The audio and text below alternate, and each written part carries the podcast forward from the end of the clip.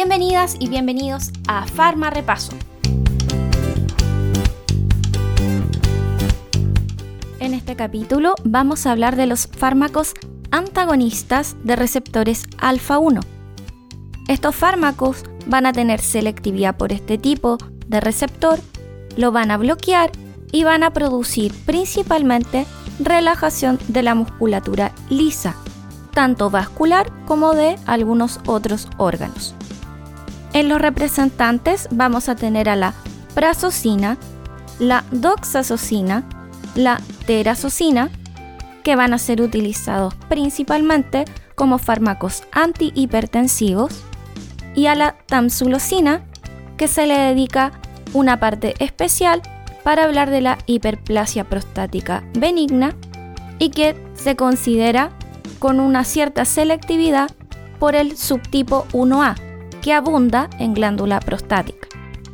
Adicionalmente, tenemos al urapidil, que es un fármaco relativamente nuevo que se utiliza por vía endovenosa para crisis hipertensivas, hipertensión arterial peri y postoperatoria o también para prevención de las alzas de presión en una cirugía. Comencemos entonces nuestro farma repaso de antagonistas alfa 1. La primera cosa que hay que mencionar es sobre el mecanismo de acción de estos fármacos. Al bloquear de forma selectiva los receptores alfa 1, van a producir relajación del músculo liso vascular y otros tipos de músculo liso, dentro de los cuales se encuentran el músculo liso de vejiga, de uretra y de próstata.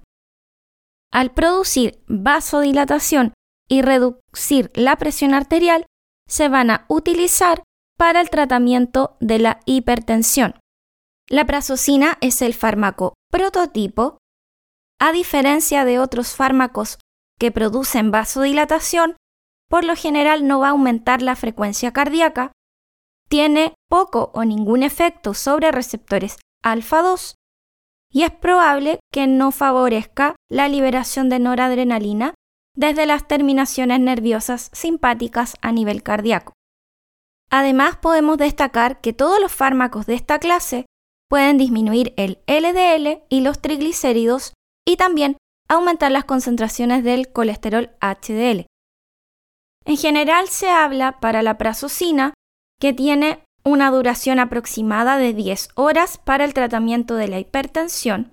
En el caso de la terazosina, su biodisponibilidad es más alta que la prazosina y la duración de acción se extiende aproximadamente a las 18 horas, un poquito más larga que su representante prototipo.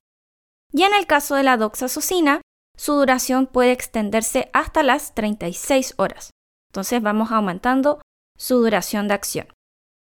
En los efectos adversos de estos representantes hay que indicar que para evitar la hipotensión postural se administran generalmente antes de acostarse, para que el paciente permanezca durante varias horas recostado y reduzca la probabilidad de estas reacciones sincopales.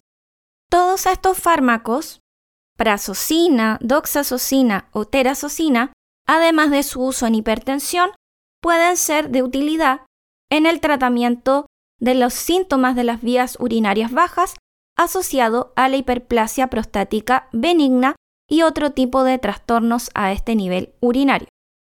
¿Por qué? Porque los pacientes que tienen este tipo de enfermedades van a tener poliacuria, urgencia miccional y nicturia. Además, en la hiperplasia de próstata se puede obstruir el flujo de salida de la orina y existen pruebas de que hay una actividad exacerbada de los receptores alfa 1 en vejiga, uretra y obviamente esto va a contribuir a la obstrucción de las vías urinarias en este tipo de pacientes. Acá entonces vale la pena introducir a la tamsulosina. La tamsulosina es también un antagonista de receptores alfa 1 y se dice que tiene cierta selectividad para los subtipos 1A y 1D, que son los receptores, los subtipos de receptores que abundan en sistema urinario, especialmente a nivel de próstata. ¿Qué se dice de la tamsulosina? que a diferencia de los otros representantes, va a ser de utilidad en hiperplasia de próstata con poco efecto sobre la presión arterial. Ahora, dentro de los efectos adversos, lo más común es la hipotensión, el mareo y la sedación, atribuidas a una vasodilatación excesiva y a los efectos que podrían ocasionar a nivel del sistema nervioso central. Al parecer la tamsulosina es la que menos efectos adversos debería tener a nivel vascular y un pequeño porcentaje de pacientes, poca frecuencia de aparición, puede tener alteraciones de la eyaculación. Aparece descrito hipotensión ortostática marcada para la primera dosis de prazosina y sus derivados.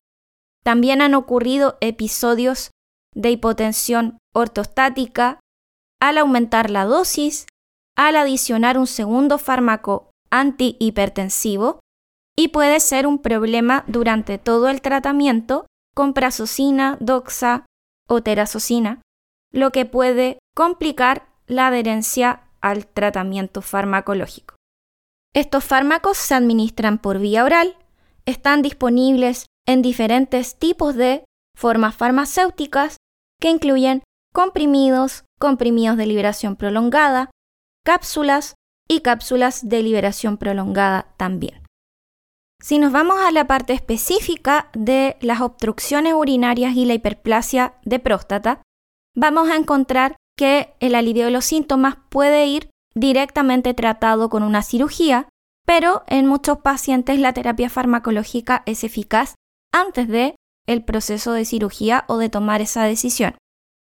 El mecanismo de acción para mejorar el flujo urinario implica una reversión parcial de la contracción del músculo liso en la próstata que se encuentra agrandada y en la base de la vejiga.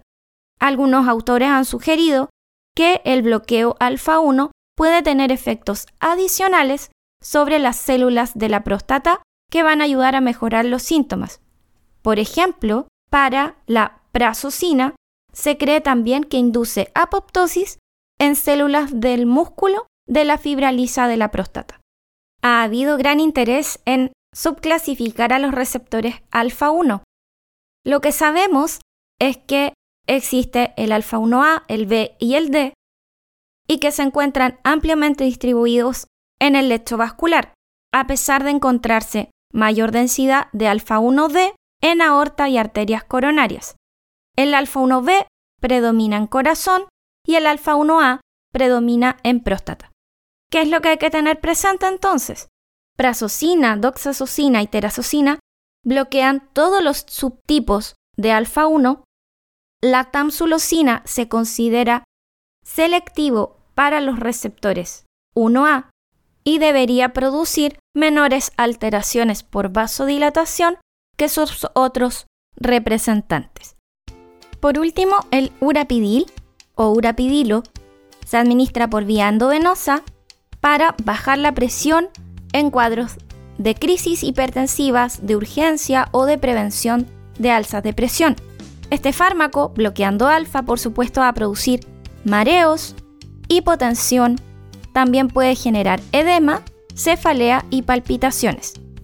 La gran mayoría de los antagonistas alfa 1 van a tener contraindicación en enfermedades hepáticas. Si se eliminan por vía renal, van a tener que hacer ajuste de dosis en insuficiencia renal. Van a estar contraindicados en pacientes que tengan diagnóstico de hipotensión postural o ortostática. Y está descrito en pacientes que van a operarse de cataratas que algunos de estos representantes pueden producir un trastorno llamado floppy iris, que va a complicar la cirugía por generación de miosis persistente. ¿Quieres farma repasar con tu cuaderno? Explica qué sucederá si un paciente en tratamiento con tamsulosina comienza tratamiento con un fármaco AINE como ibuprofeno. También podría buscar la interacción farmacológica entre doxazosina o alguno de estos representantes si se utilizan combinados con antihipertensivos como los sartán realiza una tabla comparativa con los fármacos antagonistas alfa 1, indicando preferencia por el subtipo de receptor alfa 1, efectos adversos que pueden producir, vía de administración y contraindicaciones. Y por último, explica la utilidad que presentan este tipo de fármacos en la hiperplasia prostática benigna, en casos de urolitiasis para facilitar la expulsión de cálculos renales y también la utilidad que presentan en casos de pacientes con crisis hipertensiva, asociándolo obviamente al uso de urapidil. Este ha sido entonces nuestro farma repaso de antagonistas alfa 1. Nos vemos.